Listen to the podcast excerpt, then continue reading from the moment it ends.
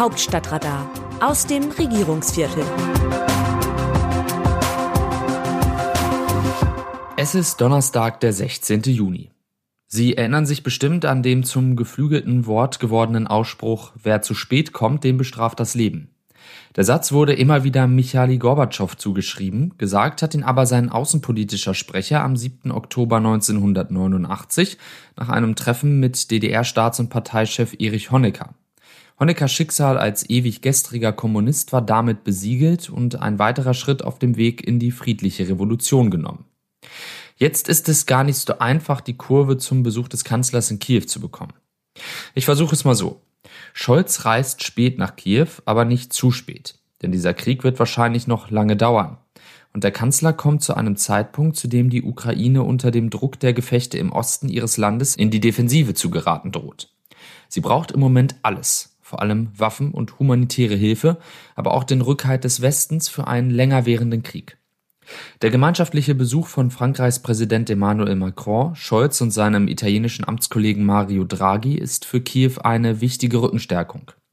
Damit ergreifen die Gründungsmitglieder der EU, die bislang viel zurückhaltender agiert haben als die noch jüngeren osteuropäischen EU-Mitglieder, endlich auch durch ihre Präsenz vor Ort klar Partei.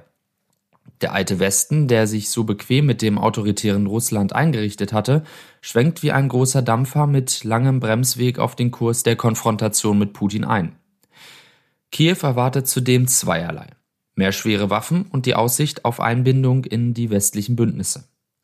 Eine solche Perspektive würde der Ukraine die Hoffnung geben, dass alles, was sie sich gerade verlustreich erkämpft, eines Tages vor einem erneuten Angriff von Russland sicher sein wird. Für einen solchen Schritt muss die EU aber erst einmal selbst Reformen einleiten.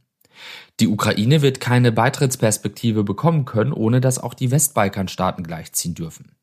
Zudem muss eine wachsende EU zwingend das Einstimmigkeitsprinzip lockern. Das wäre heute schon sinnvoll, allein um sich nicht von Ländern mit populistischen Regierungen am Nasenring durch die Manege ziehen zu lassen.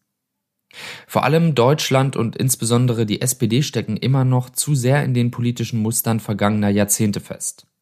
Zwar hat Olaf Scholz die Zeitenwende beschrieben, angekommen ist sie bei seinen Genossen aber noch nicht in ihrer vollen Wucht. Die Sozialdemokraten tun sich schwer, sich aus dem alten Erfolgsmodell zu lösen, wonach die Annäherung an Moskau tatsächlich Entspannung gebracht und die friedliche Revolution in Deutschland mit ermöglicht hat. Schon vor dem Überfall Putins auf die Krim hatte der damalige Bundespräsident Joachim Gauck eine neue Rolle Deutschlands in der Welt angemahnt. Er führte der Nation vor Augen, dass sie Jahrzehnte von einer Friedensordnung profitiert hat, die andere gesichert haben. Deutschland ist aber immer noch dabei, diese neue Rolle als größtes und ökonomisch stärkstes Land in Europa zu finden. Zu dieser neuen Rolle gehört es eben auch, nun für andere und damit auch für das eigene Land Frieden zu schaffen und zu sichern.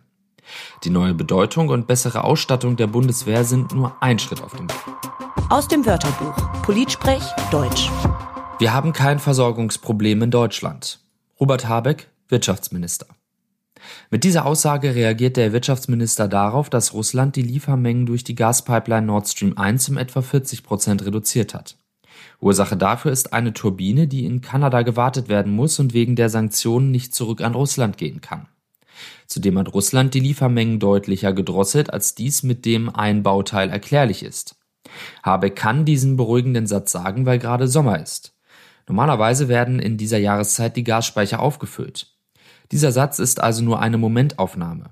Im kommenden Herbst oder Winter muss damit gerechnet werden, dass sich die Lage zuspitzt.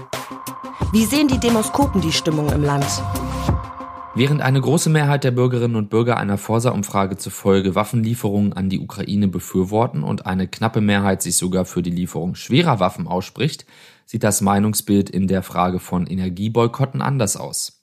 Dazu heißt es im Forsa-Bericht, so sprach sich Ende Mai zwar eine Mehrheit von 57 Prozent der Bundesbürger für einen Stopp von Ölimporten aus Russland aus, für einen Stopp aller Gasimporte aus Russland fand sich seit Anfang März hingegen zu keinem Zeitpunkt eine Mehrheit und die Zustimmung zu einem solchen Schritt schwankte zwischen 36 Prozent und höchstens 44 Prozent, was im Hinblick auf die Sorgen der Bundesbürger vor weiteren Preissteigerungen und Engpässen bei der Energieversorgung wenig verwunderlich ist.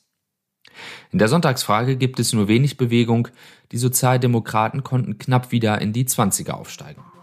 Das Autorenteam dieses Newsletters meldet sich am Samstag wieder, dann berichtet meine Kollegin Christina Dunz. Text Eva Quadbeck, am Mikrofon Dennis Pützig.